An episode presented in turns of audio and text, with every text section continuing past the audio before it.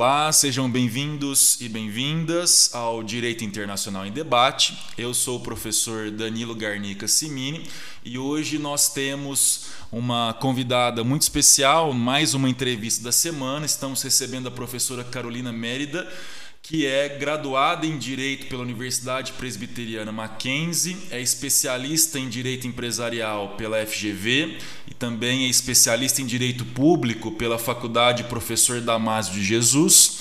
Tem mestrado em Direito, Relações Internacionais e Desenvolvimento pela Pontifícia Universidade Católica de Goiás e é doutoranda em Direito pela Unicinos. A professora Carolina é, atualmente é procuradora do município de Rio Verde e também é professora efetiva da Universidade de Rio Verde, em Goiás. E também na universidade ela coordena o grupo de estudos em Direitos Humanos, que é vinculado à Faculdade de Direito. Tudo bem, professora? Seja bem-vinda. Olá, como vai, professor Danilo? É um prazer estar uh, com você, com, com seus alunos e ouvintes, uh, tratando desse tema tão, tão importante. Né? Exatamente. Esqueci de mencionar uma falha minha. Nós vamos bater um papo hoje sobre uh, o direito humano à água potável no sistema interamericano de direitos humanos. Então, para a gente começar, professora, Acho que é interessante para os nossos ouvintes que você fale um pouco aí sobre a sua trajetória dentro do direito internacional, como que chegou até essa temática, esse objeto de pesquisa. Bom, é, curiosamente eu me interessei pelo direito internacional a partir de estágios que eu fiz durante o curso de direito, é, mais especificamente sobre direito internacional privado. Né, atuava muito com a parte de contratos internacionais. E, uh, enfim, segui carreira, acabei seguindo carreira depois de formada como advogada empresarial no primeiro momento, e fui trabalhar para uma empresa é, produtora e exportadora de suco de laranja. E isso acabou é, me abrindo um leque muito interessante dentro do direito internacional. Passei né, a, a me interessar é, por questões relacionadas ao comércio internacional, por questões relacionadas à, tributação, né, acordos internacionais para evitar a tributação, e por fim acabei chegando na questão ambiental, que é, é meu foco na pesquisa, né, na pesquisa desde a dissertação de mestrado, eu estudo sobre é, direito ambiental internacional, e agora no doutorado, da mesma forma, estou estudando a, a governança global da água a partir de algumas experiências locais. Ah, entendi, bacana. E, e, uma coisa que me veio aqui à cabeça, ah, você coordena um grupo também em Rio Verde, né? Fala um pouquinho da atuação do grupo, das pesquisas que vocês desenvolvem no, nesse grupo de estudos. Bom, o grupo ele surgiu é, foi uma, uma demanda dos próprios alunos, né? É um tema que sempre me foi caro. Eu, estu, eu estudava já o direito internacional como professora de direito internacional e sempre gostei muito de tratar de direitos humanos. E aí uh, eu comecei a participar com alguns grupos bem, bem restritos de acadêmicos, sem ainda um grupo formado, de simulações. Então a gente participou de simulações do Conselho de Direitos Humanos lá em Brasília, né, na OPAS. A gente participou de algumas simulações de, de julgamento da Corte Interamericana é, no Paraná. E aí eu percebi que havia né, um grupo de alunos que demandava um aprofundamento no direito é, internacional dos direitos humanos e aí resolvi criar o grupo. O grupo é relativamente recente, né? a gente iniciou ah, em 2019. Então, num primeiro momento, a ideia era trabalhar mais textos é, de artigos e, e, capítulos de livro é, de forma geral sobre os direitos humanos, para que os alunos pudessem entender a estrutura né, do sistema universal, dos sistemas regionais. E depois, a partir do segundo semestre, nós nos, uh, nos debruçamos mais a estudar os casos uh, levados a, a, a, julgamento ou mesmo a endereçamento pela Comissão Interamericana de Direitos Humanos. Então, o nosso foco atualmente é estudar uh, estudo de casos, né, é, que são debatidos no âmbito da Comissão Interamericana ou que são depois julgados pela Corte Interamericana de Direitos Humanos. Entendi. E entrando já um pouco no nosso tema de hoje, né, o direito humano à água potável no sistema interamericano, explica para os nossos ouvintes, professora, como que essa temática da água potável, inicialmente enquanto um direito, ah, ela foi surgindo, veio surgindo aí no direito internacional. Bom, é, o direito humano à água, né, reconhecido como tal em instrumentos internacionais, ele não é um direito é, muito antigo, ele é um direito bastante recente, né, sob o ponto de vista de reconhecimento formal.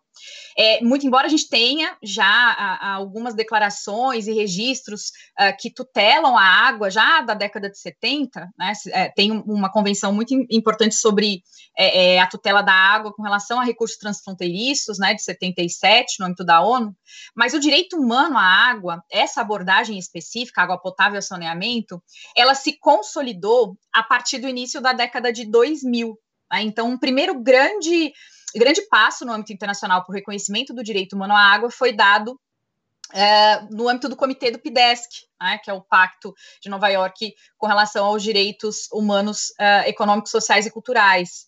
É, existe uma orientação geral, um, um, comentário geral, né, que é o número 15, que uh, a partir da interpretação né, de artigos do PIDESC, mais especificamente artigo 11 e 12, ele reconheceu a existência de um direito humano à água é, é, embutido em uh, direitos como o direito à alimentação, o direito à moradia, o direito à saúde, né, sempre vinculado a, a algum outro direito uh, dessa natureza, em razão de que o texto do PIDESC ele não trata especificamente da água, né, ele não traz a expressão água é, é, de forma é, clara né, no texto.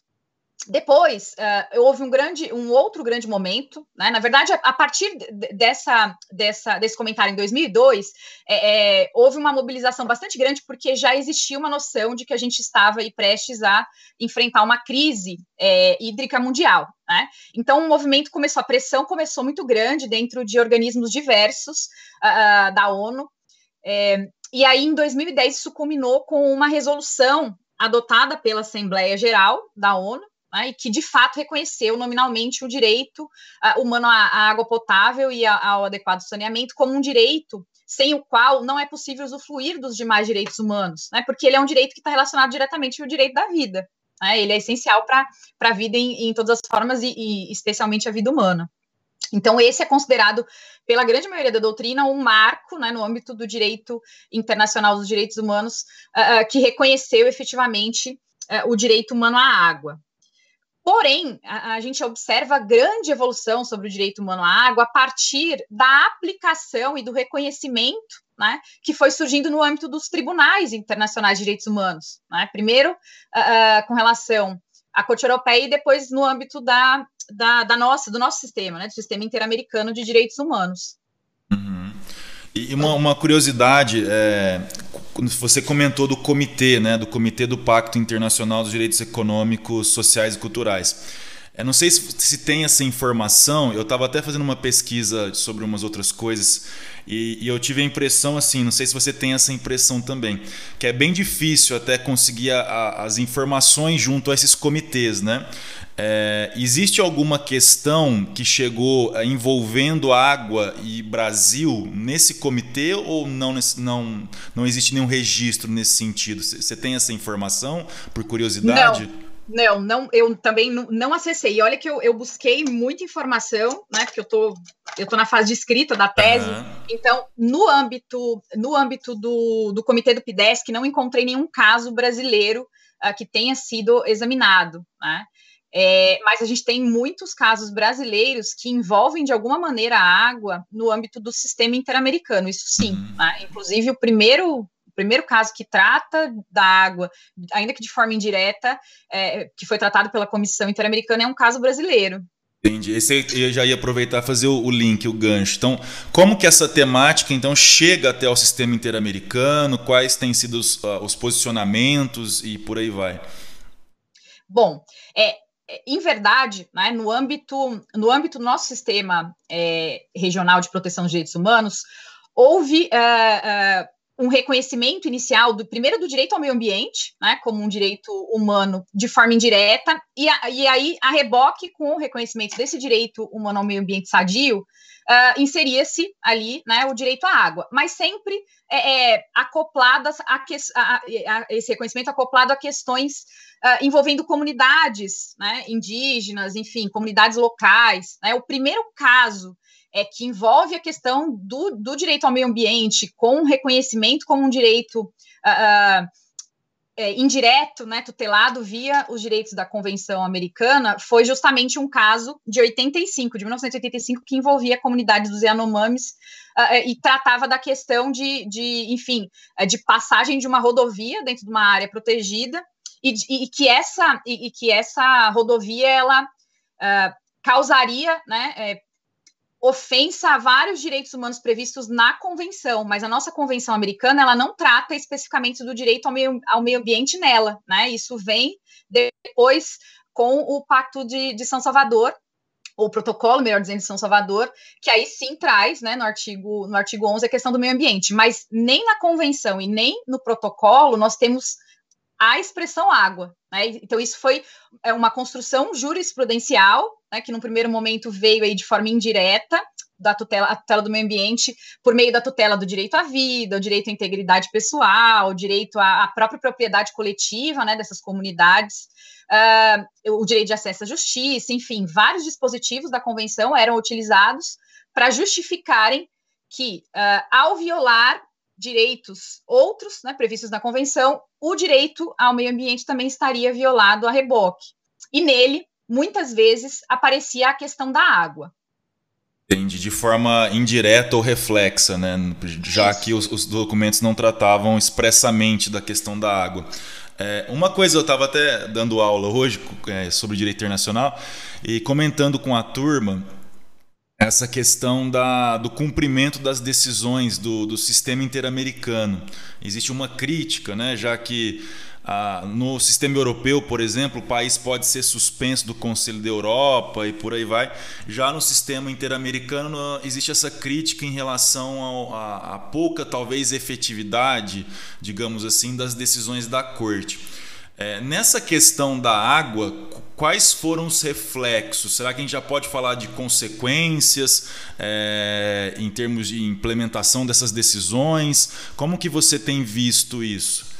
Bom, é, primeiro que essa questão ela é curiosa, porque eu participo bastante de grupos ibero-americanos, então a gente tem muito uma visão crítica né, do sistema interamericano a partir da concepção de estudos nossos brasileiros e, e de outros colegas aqui, é, é, principalmente da América do Sul, né?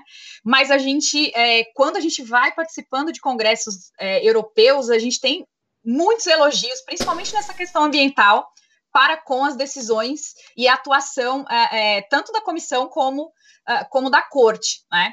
Por quê? Porque muito embora a gente não tenha essas sanções, e que, ao meu ver, seriam prejudiciais, é, pre, prejudiciais, né, melhor dizendo, no nosso sistema, porque o nosso sistema é um sistema que ainda não tem uma adesão né, é, da totalidade de estados que potencialmente estariam ou poderiam estar vinculados a ele. É um sistema ainda que, que, que, que merece crescimento, né? inclusive é, estados importantes né, membros da OEA não participam do sistema uhum. interamericano de direitos humanos, como, por exemplo, Canadá, Estados Unidos. É, então, eu não sei se uma sanção dessa seria, na verdade, uma sanção ou um prêmio, né, para aquele Estado que descumpre sistematicamente normas previstas na, na, na Convenção, na Convenção uhum. Americana. Porém, fora do Brasil, nossa, o nosso sistema, e fora da América Latina, principalmente, nosso sistema é muito elogiado pelos europeus, porque eles acham que, que aquela forma de acompanhar o cumprimento das decisões, principalmente da corte, no sentido de.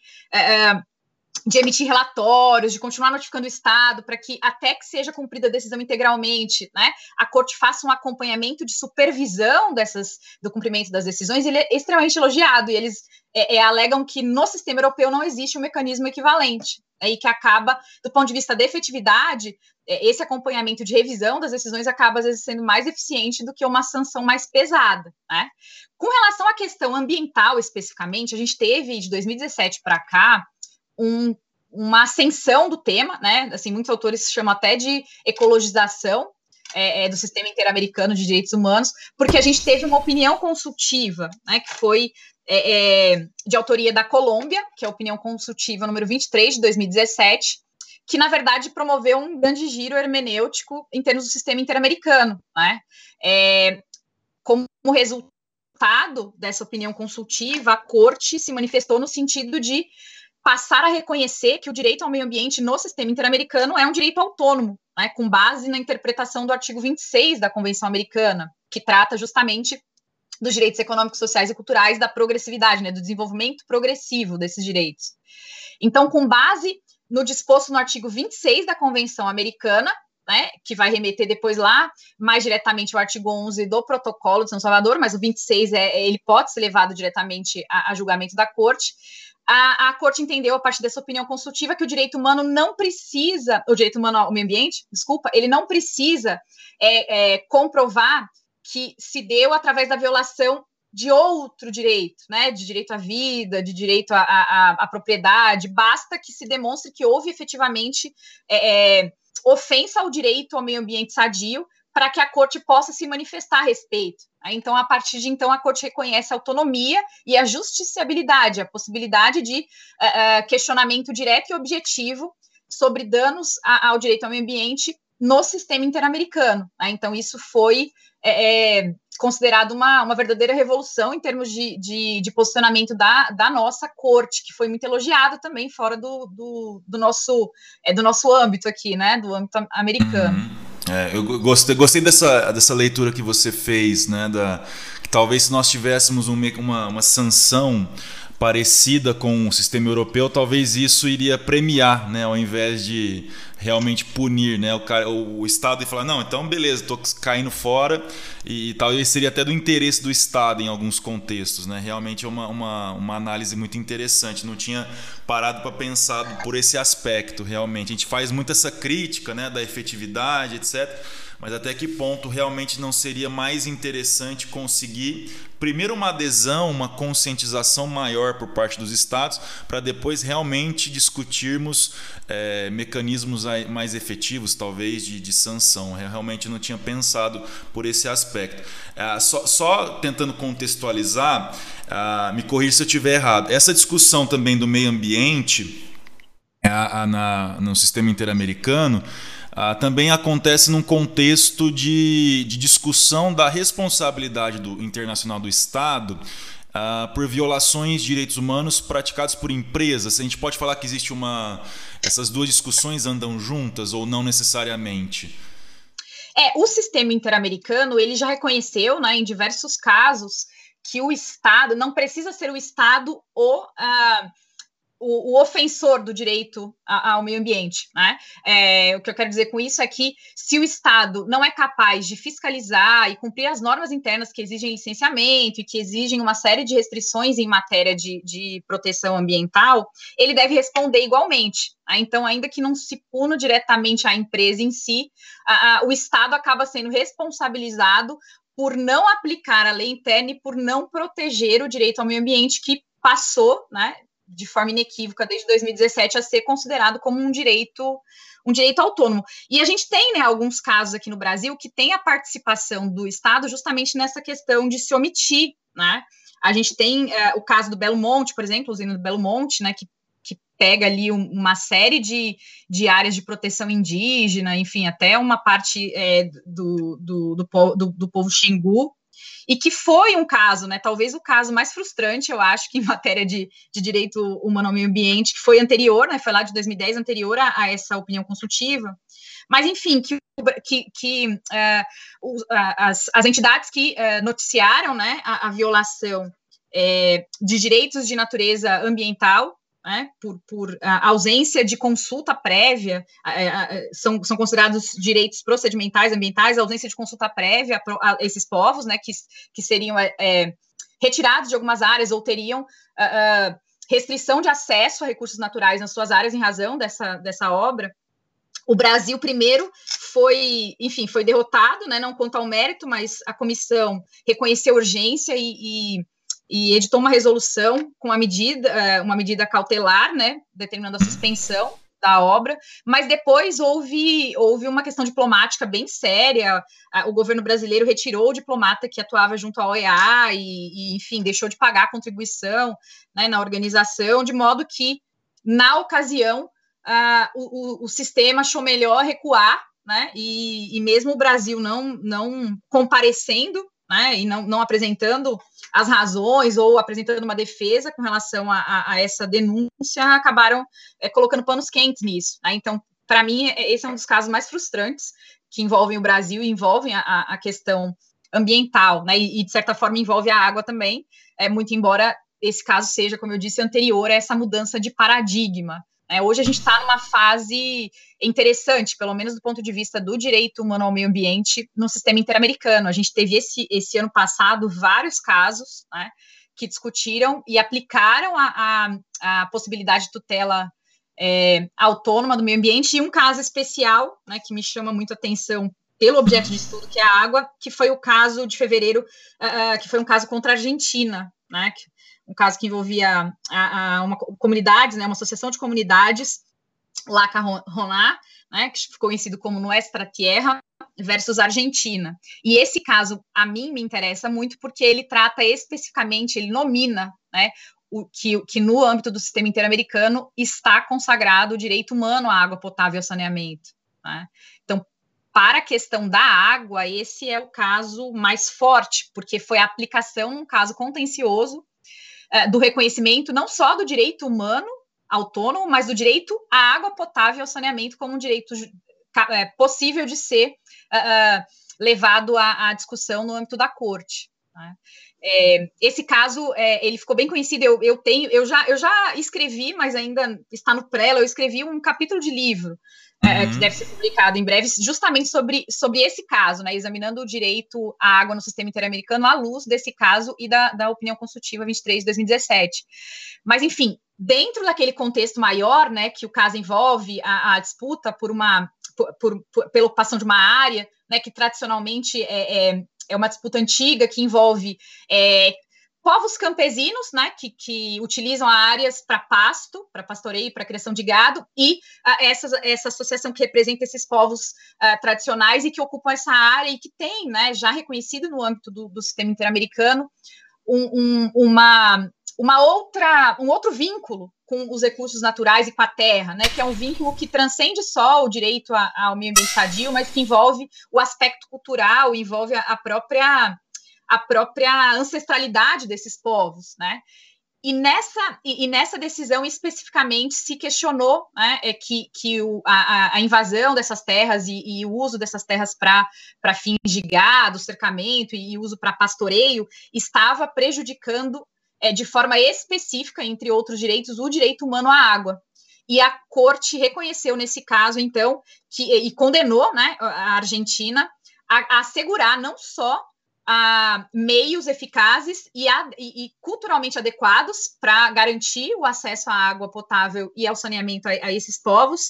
Uh, mas principalmente isso me chamou muito a atenção, é, condenou a Argentina a apresentar planos, né? Então deu, deu prazo de um ano para apresentar um plano, é, é, levantando as condições reais desses recursos uh, e, e, e, apresentar é, políticas públicas né, que garantam a, a, a, questão da água em quantidade, qualidade e é, que seja não só suficiente à vida, mas a vida digna e que no caso desses povos tradicionais envolve toda essa questão cultural, né? For, a forma deles cultivarem alimento, a, a, importância da água e dos ciclos de chuva, por exemplo, né? Para questões culturais. Então esse caso de fato é um caso é fantástico para quem estuda o direito à água e é, e, e é um caso que, que coloca o, o, nosso sistema, o sistema interamericano, na ponta né, dessa discussão, porque foi o primeiro sistema regional a reconhecer o direito humano à água num caso concreto de forma autônoma. Né? Uhum.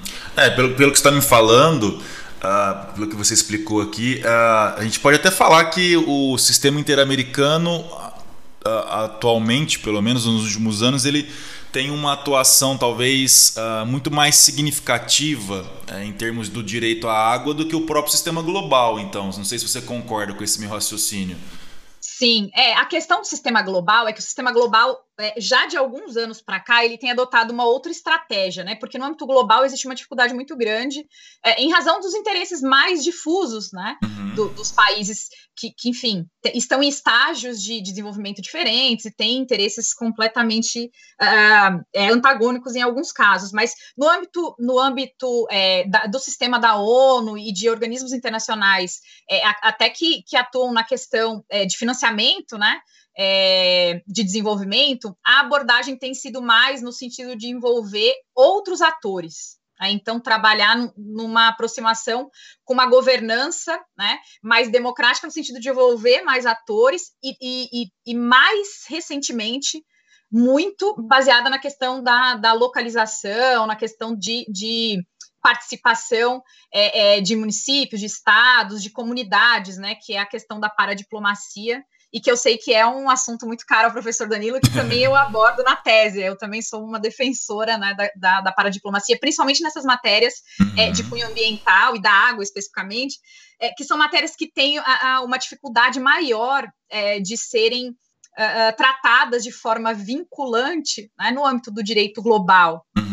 Então, é, existem vários, vários trabalhos, vários estudos, vários dados é, e vários, vários projetos né, no âmbito. No âmbito do Mercosul, a gente tem né, o Mercocidades, que, que trabalha com essa perspectiva também.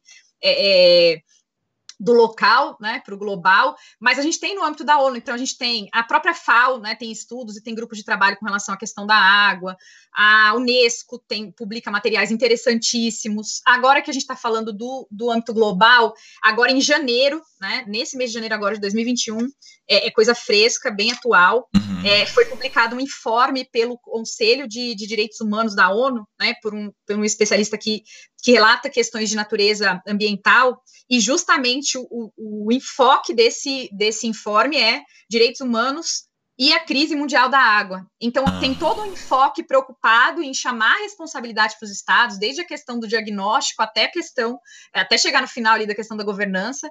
E professor Danilo tem um, tem um, um dos tópicos especificamente com relação a obrigações das empresas nessa temática. Ah, sim. Uhum. É um material fantástico. Eu, eu ainda não, não, não eu já dei uma lida, mas eu ainda não aprofundei muito sobre ele, porque certamente vai, vai ser inserido na, na discussão da tese, mas é um material muito fresco, e a gente tem é, o, o, o, relatório da Unesco, né, que é publicado anualmente com relação à, questão da água, né, a situação dos recursos hídricos é, é, no mundo, e o, o, último, o último informe publicado, ele trata justamente da questão da crise hídrica com a questão das mudanças climáticas. Né? Então, esses dois grandes temas, mudanças climáticas e a crise mundial da água, eles estão aparecendo de forma muito, é, muito importante em, todas, em todos esses organismos que, de alguma maneira, têm relação com questões de natureza ambiental ou de direitos humanos, né? Uh, uh, dentro do, do sistema uh, global. Então, no sistema global, a abordagem é um pouco diferente, até porque a gente, não, a gente carece né, de um tribunal especializado em matéria ambiental. Então, a, a, acabou que, num primeiro momento, a, a, Corte Internacional de Justiça né, conheceu alguns casos que tinham ali alguma matéria né, que acabava é, resvalando na questão ambiental, mas hoje os sistemas regionais eles têm mais aptidão, né? De, os sistemas regionais de direitos humanos têm mais aptidão e mais efetividade até para lidar com as questões relacionadas ao meio ambiente, dentro dessa perspectiva de direito ao meio ambiente como um direito humano. É, você falou da paradiplomacia, realmente, bom, é um tema que eu gosto bastante. Trabalhei na minha dissertação de mestrado e, e agora na minha tese de doutorado, eu também discuto essa questão do, do, das cidades, né, do papel das cidades na implementação das normas internacionais de direitos humanos. E na minha dissertação de mestrado, eu é, fiz uma, um, um estudo de caso da paradiplomacia na cidade de São Paulo. E realmente, a, através da paradiplomacia, são desenvolvidos inúmeros projetos relacionados direta ou indiretamente com o meio ambiente. Né? Então, realmente isso é muito importante, a questão do poder local e do meio ambiente. E, inclusive, o Conselho de Direitos Humanos tem uma fez uma discussão muito interessante é, justamente sobre o papel do, do, poder local na proteção dos direitos humanos. Então, a gente às vezes não estuda muito né, o, o, município do ponto de vista do direito internacional, a gente acaba pegando mais uh, os sujeitos mesmo ali, estados, OIS e por aí vai. Então, acho que é, fica uma dica aí né, para quem quer estudar uns, alguns temas que não são tão estudados ah, essa questão da paradiplomacia realmente é muito interessante do ponto de vista do direito internacional, como que o direito internacional ele responde a esse fenômeno, né? ainda é pouco estudado. Então, realmente, eu gostei bastante de você ter lembrado da, da paradiplomacia, né? da, dessa e, e atuação. Que, e que é um, é um tema em alta, né, professor? Porque se a gente pegar a estratégia dos ODS, né, de, uhum. de, implementação das metas é a localização. Se a gente pegar marco de Sendai, mesmo os marcos relacionados à ONU Habitat, né, a, a nova agenda urbana, todos eles também mencionam várias vezes, diversas vezes, a, a, fundamentalidade do papel das cidades nesses processos. Né? Então, se a gente fala de desastre, que é um tema muito atual em termos é, é, de interesse global relacionado ao meio ambiente, se a gente fala de água, se a gente fala de mudanças climáticas, se a gente fala de desenvolvimento sustentável, a gente está falando sempre de movimentos que têm é, crescido nesse sentido, né, de envolver esses atores e comunidades locais, principalmente cidades, mas não só, é, é, nesse processo. Né? O profe... a, gente tem um, a, gente tem um professor, eu já estou tratando como patrimônio nosso aqui do Centro-Oeste, né? mas tem um professor muito conhecido, é respeitadíssimo e, e, e internacionalista, que é o professor Marcelo Varela, né? uhum. e, ele, e ele defende a, a, tese de que no âmbito dos regimes internacionais existe uma certa vocação, né? cada regime temático ele tem uma certa vocação e às vezes é, é, é erro estratégico até da diplomacia né, querer é, trazer uma lógica ou uma vocação de um dos regimes para outro. E ele fala justamente que na questão ambiental, os grandes avanços que a gente teve né, nos últimos 20, 30 anos, eles decorreram justamente de soft law e dessa questão da governança. Né? Então, talvez não seja a estratégia.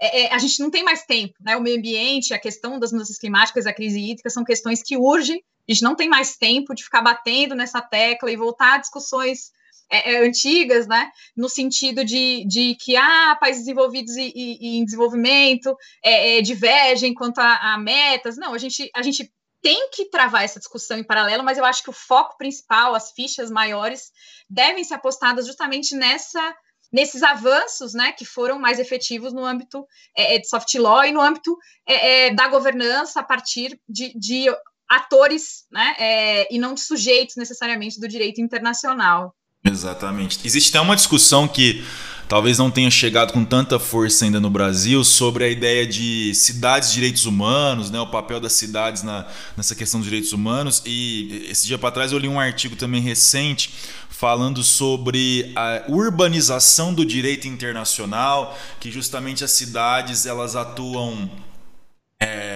através de soft power, né? pegando essa, essa linguagem. Então, bem interessante. Realmente, ainda é, tem, tem crescido é, esse estudo no Brasil, mas ainda de forma, eu talvez não sei, de forma um pouco tímida ainda. Não faz parte é, dos grandes assuntos estudados no direito internacional aqui no Brasil. Então, para quem está nos ouvindo, né, fica a dica aí de, de um assunto muito importante e que tem muito ainda para ser estudado.